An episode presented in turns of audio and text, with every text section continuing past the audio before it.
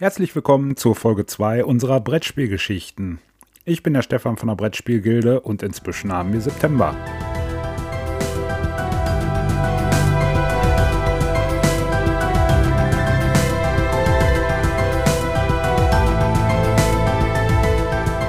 Schon zuletzt geht es bei unserem Podcast um die Spiele, die bei uns auf dem Tisch lagen, auch Solospiele, die ich im vergangenen Monat, also im August, solo gespielt habe, die Spiele, die bei uns neu im Regal stehen und natürlich auch, was im vergangenen Monat bei uns auf dem Blog passiert ist. Darüber hinaus würde ich euch gerne noch mitnehmen und zwar habe ich ein kleines Spiel hier vor mir liegen. Na, so klein ist es eigentlich nicht. Es ist ein großes Spiel. Es war eins meiner Gateway-Spiele und das ist jetzt in der zweiten Edition erschienen. Da würde ich gerne mal mit euch zusammen reinschauen. Vielmehr, ihr müsst dann natürlich reinhören. Ich kann reinschauen, würde ein kleines Unboxing machen, schon mal so die ersten Eindrücke vermitteln, was sich geändert hat zur ersten Version. Ganz spannend dabei ist außerdem, dass das Spiel eine relativ lange Reise hinter sich hat. Es war nämlich eins der Spiele, die auf der Ever Given lag. Ich weiß nicht, ob ihr euch daran erinnern könnt. Damals äh, hat sich dieses Schiff im Suezkanal quergestellt und ja, dadurch haben sich äh, etliche Lieferungen verzögert und ähm, ja, mein Spiel war glorreich dabei. Da erzähle ich euch dann später noch mehr zu, wie lange die Lieferzeit im Endeffekt gedauert hat, für wann das Spiel angekündigt war und so weiter. Anfangen würde ich aber jetzt erstmal mit den Sachen, die ich im August gespielt habe. Ja, was glaube ich mit Abstand am meisten auf dem Tisch lag, war Obsthain. Obsthain ist ein kleines Solospiel von Mark Tuck und bei Board Game Circus erschienen. Ist ein Spiel, was ich leider erst relativ spät entdeckt habe. Das liegt unter anderem daran, dass mich das Thema so gar nicht anspricht. Inzwischen muss ich aber sagen, äh, es ist ein durchaus sehr forderndes Spiel und ähm, es macht wirklich, wirklich richtig Spaß. Ja, und wie funktioniert das Ganze? Obstheim ist ein kartenbasiertes Spiel. Auf den Karten sind immer jeweils sechs Obstbäume abgebildet und diese Obstbäume haben verschiedene Farben. Die roten sind zum Beispiel Apfelbäume, die gelben sind Birnenbäume und die violetten sind Pflaumenbäume. Aus jeweils neun Karten wird jetzt eine Ablagestapel gebildet. Eine Karte davon kommt schon mal in die Mitte. Das ist die Grundlage für unseren Obsthain und zwei Karten werden auf die Hand gezogen. Und jetzt muss man als Spieler versuchen, möglichst viele Bäume mit gleichen Farben zu überdecken.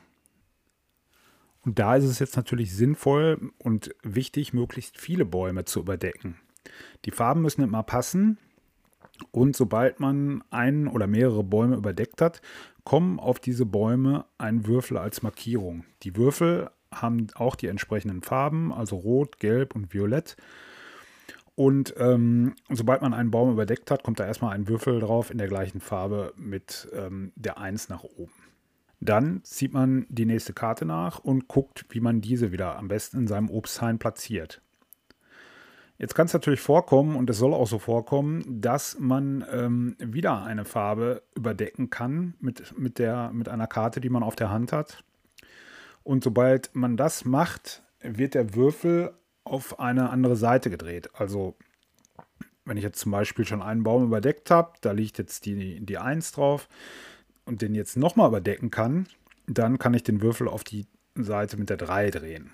Dann noch auf die 6 oder auf, die, auf den Obstkorb, der am Ende 10 Punkte wert ist. Und so versucht man natürlich die ganze Zeit, sich zu optimieren und überlegt, wie kann ich welchen Baum legen, um möglichst viele Punkte zu erreichen und um möglichst alle Würfel ins Spiel zu bringen. Jetzt kann es natürlich auch im Spiel mal passieren, dass ich unbedingt eine Karte legen will, aber ein Baum passt farblich einfach nicht übereinander. Das kann ich insgesamt im Spiel zweimal machen und ähm, auf diesen Baum kommt dann einer von zwei Wurmmarkern. Für einen Wurmmarker wird mir allerdings am Ende des Spiels äh, werden mir drei Punkte abgezogen. Also wenn ich beide gelegt habe, werden mir insgesamt sechs Punkte von meiner Gesamtpunktzahl von meinem schönen Obstkorb abgezogen. Ja, und sobald dann alle Karten gelegt wurden, ist das Spiel auch schon vorbei. Und ähm, dann beginnt die Endauswertung.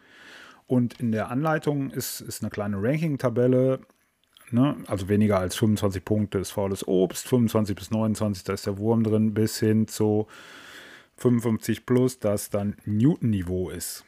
Habe ich allerdings noch nie geschafft. Also muss ich es wohl noch einige Male probieren. Ja, und warum gefällt mir das Spiel so gut? Erstmal ist es ein Solospiel. Ich bin eigentlich nie der große Solospieler gewesen, aber bei dem Spiel muss ich sagen, äh, das ist super klein. Das kann man super gut mitnehmen und ähm, durch meinen neuen Job bin ich jetzt auch relativ häufig mal mit der Bahn unterwegs. Das ist ein Spiel, das kann man in der Bahn einfach perfekt spielen. Das dauert nicht lange, das ist auf der Packung angegeben mit 10 Minuten und das kommt auch von der Zeit wirklich so hin. Das kann man wirklich schnell zwischendurch, legt man sich das auf den Tisch äh, und versucht dann einfach seine Ernte zu optimieren. Also auch wer nicht so der Solospieler ist, das ist wirklich fordernd, macht wirklich Spaß. Es ist schnell mal aus der Tasche gezogen, schnell gespielt und ähm, man kann es wirklich auch, wenn mehrere Personen dieses Spiel haben, kann man es auch äh, gegeneinander spielen. Dafür gibt es auch nochmal eine spezielle Regel, die auch dabei ist. Aber wie gesagt, normalerweise ist es ein, ein reines Solospiel. Und ja, macht wirklich Spaß. Also kann ich wirklich nur empfehlen. Ja, und diesen Monat lag dann auch noch Echos auf dem Tisch. Echos ist ja die neue ähm, Audio-Mystery-Serie von Ravensburger. Inzwischen sind auf Deutsch drei Teile erschienen und ich hatte ja schon im letzten Podcast ein bisschen davon berichtet. Und ja, ich muss sagen, der erste Teil, der hat mir wirklich so gut gefallen, dass ich mir die anderen beiden Teile auch gleich hinterhergeholt habe. Im Nachhinein muss ich allerdings sagen, dass die Geschichte vom ersten Teil wirklich, also für mich persönlich die beste ist. Aber die Spiele sind trotzdem sehr unterhaltsam und äh, auch für Einsteiger sehr gut geeignet. Und worum geht es jetzt grundsätzlich? Ich würde sagen, Echos verbindet Brett- oder beziehungsweise Kartenspiel mit einem Hörspiel. Zum Spielen wird eine App benötigt, die ihr aus dem App Store runterladen könnt. Ähm, da müsst ihr ein bisschen auf die Systemanforderungen achten, weil für das Erkennen der Karten ähm, wird AR, also Augmented Reality, genutzt. Ähm, das können viele ältere Handys nicht. Das hat aber natürlich den Vorteil, dass die Karten erkannt werden, ohne dass man da irgendwie einen QR-Code oder sowas scannen muss. Ja, und zum Ablauf, also wir müssen versuchen, die Karten in die richtige Reihenfolge zu bringen. Und das machen wir, indem wir uns ähm, die entsprechenden Geräuschfragmente zu diesen Karten anhören. Also wir scannen eine Karte mit der App, dann wird uns entweder ein Gesprächsfetzen oder ein Geräusch abgespielt über die App und ähm, es gibt insgesamt sechs Kapitel. Dafür gibt es so dickere Karten, das sind die Kapitelmarker. Und dann gibt es 18 dünnere Karten, die wir den entsprechenden Kapiteln zuordnen müssen. Jedes Kapitel besteht also aus dem Kapitelmarker und drei weiteren Karten. Es gibt auch einen Einsteigermodus. Dabei werden neun der 18 Karten nur am Anfang benutzt und äh, sobald man damit quasi die ersten drei Kapitel herausgefunden hat, kommen dann die nächsten neun Karten ins Spiel und man kann sich den letzten drei Kapiteln widmen.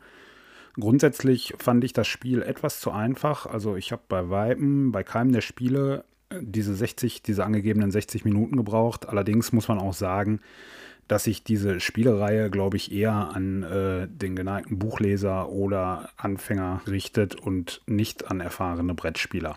Soweit hat mir das aber sehr gut gefallen und ähm, ja, ich gehe da gleich nochmal drauf ein, weil zu der Echos-Reihe habe ich auch noch einen Blogbeitrag geschrieben. Tja, im August war ich dann, glaube ich, ganz schön viel solo unterwegs. Aber das ist manchmal eben so. Und jetzt kommen wir zu den Spielen, die bei mir neu ins Regal eingezogen sind starten würde ich da mit einem Titel, das eigentlich so gar kein Brettspiel ist, sondern als Buch daherkommt. Und zwar geht es um Gaslands. Gaslands ist ein Tabletop-Strategiespiel und stammt von Mike Hutchinson und ähm, ist jetzt erschienen auf Deutsch im Manticore Verlag. Ursprünglich gibt es das Spiel schon ein bisschen länger, ist ähm, bei Osprey Games erschienen im Englischen und worum geht's da? Es ist äh, ein Tabletop-Strategiespiel und das, äh, was wirklich super cool an diesem äh, Spiel, Buch ist, ähm, ihr könnt eure alten Matchbox- und Sigo-Autos wieder aus dem Schrank holen. Ja, genau. Denn das sind quasi die Spielfiguren, die ihr für eine Runde Gaslands benötigt. Neben den Autos benötigt ihr dann noch ein paar W6-Würfel, also ganz normale Würfel, und äh, die Schablonen. Die Schablonen sind im Buch auf den letzten Seiten abgedruckt. Ihr könnt sie aber auch auf der Internetseite gaslands.com herunterladen. Da ist thematisch so ein bisschen Richtung Mad Max geht, könnt ihr natürlich die Autos auch entsprechend verzieren, mit Waffen bekleben. Ähm, da hat sich inzwischen eine relativ große Szene drum gebildet um dieses Spiel und äh, es ist wirklich toll, wenn man äh, Videos und Bilder sieht, was die Leute alles aus ihren alten Siku-Autos oder ihren alten Matchbox-Autos gemacht haben, um sie für Gaslands aufzupimpen. Und wenn Gaslands euch interessiert, ähm, gibt es auch die Möglichkeit, im Internet gibt es inzwischen relativ häufig die Schablonen zu bestellen in anderen Materialien. Also da braucht ihr die nicht ausdrucken, sondern ich habe mir die zum Beispiel aus MDF bestellt. Und ähm, es gibt auch spezielle Würfel. Ein W6-Würfel ist natürlich ganz schön, aber ähm, mit den entsprechenden Symbolen sind die, machen die Würfel dann doch schon noch etwas mehr her. Und ja, ich bin mal gespannt, wann ich dazu komme, endlich mal eine Runde Gaslands zu spielen. Vom Spielprinzip, ähm, das Buch hat knapp 200, ein bisschen mehr als 200 Seiten, aber die Spielregeln, das sind nur so ungefähr, ich würde sagen, höchstens 10 Seiten, also die Grundregeln. Ne? Es gibt dann auch Erweiterungsregeln, es gibt verschiedene Szenarien und letztendlich werden immer irgendwelche Todesrennen gefahren. Aber wie gesagt, die, ähm, die, die Regeln fürs Grundspiel, die sind sehr überschaubar und ich denke, da kommt man relativ schnell rein. Ja, freue ich mich drauf. Das Buch ist auf jeden Fall mega hochwertig produziert. Ist ein Hardcover-Buch mit äh, vielen tollen farbigen Abbildungen ähm, und kostet knapp 25 Euro. Und als nächstes haben wir unangenehme Gäste. Nein, damit seid natürlich nicht ihr gemeint. Unangenehme Gäste ist ein Spiel, was neu bei Taverna Ludica erschienen ist. Ist für 1 bis 8 Spieler ab 12 Jahren mit einer Spieldauer von 45 bis 75 Minuten. Im Englischen gibt es das Spiel bereits seit 2016 und der Autor ist Ron Gonzalo Garcia. Unangenehme Gäste ist ein Kartenspiel. Wir versuchen anhand der Karten zu ermitteln, wer Mr. Walton getötet hat.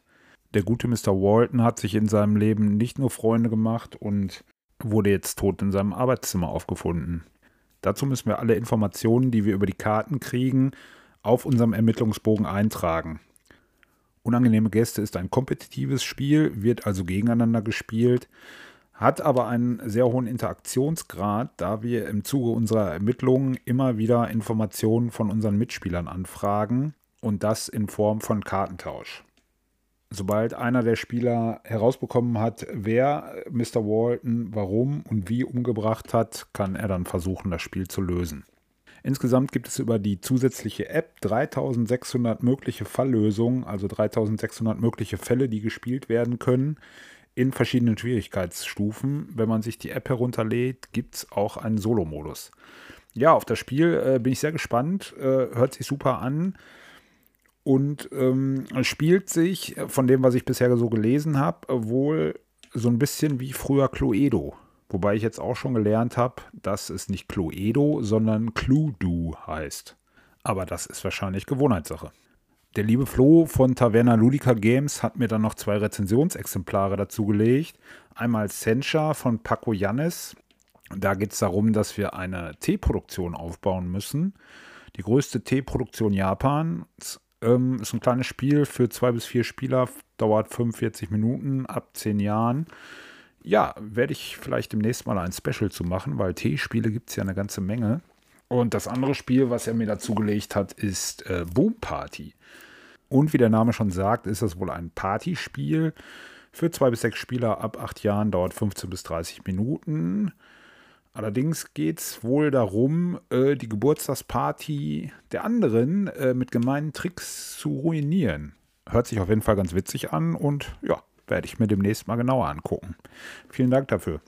Und damit kommen wir jetzt zum letzten Spiel, was bei mir neu im Regal steht. Ich hatte am Anfang schon erwähnt, dass ein Spiel eine etwas längere Reise hinter sich hat. Und zwar hat es lange Zeit auf der Ever Given verbracht. Genau, das war der Frachter, der im Suezkanal quer lag. Ursprünglich sollte das Spiel schon im Mai hier eintrudeln. Jetzt ist es August geworden, aber ich freue mich trotzdem super. Und zwar geht es um Zombicide. Und zwar die zweite Edition. Zombicide war neben Winter der Toten wirklich eins meiner Gateway-Spiele, die mich wieder zurück ins Hobby geholt haben. Und worum geht's? Natürlich müssen wir Zombie-Horden besiegen. Damit das gelingt, müssen wir uns allerdings immer sehr gut abstimmen. Zombicide ist also ein kooperatives Spiel, ist für 1 bis 6 Spieler ab zwölf Jahren und dauert eine Stunde. Das Spiel ist in der ersten und auch in der zweiten Edition von Raphaël Guiton, Jean-Baptiste Lulien Nico und Nicolas Raoult. Und erschienen ist das Ganze bei Simon, also Cool Mini or Not Games. Ja, und jetzt habe ich beide Kisten hier stehen und da würde ich sagen, gucke ich jetzt mal in die neue Box hinein.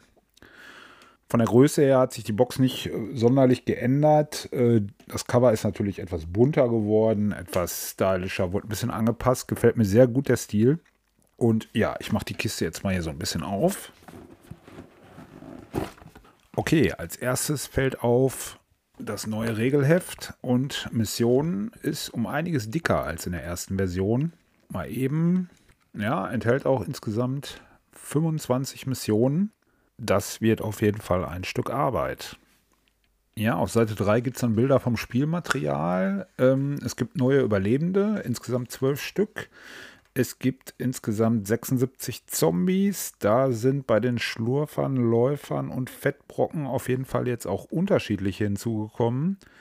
Sehen auf jeden Fall auf den Abbildungen ganz nett aus. Äh, es gibt auch vier unterschiedliche Monstren. In der ersten Version war es ja nur eins.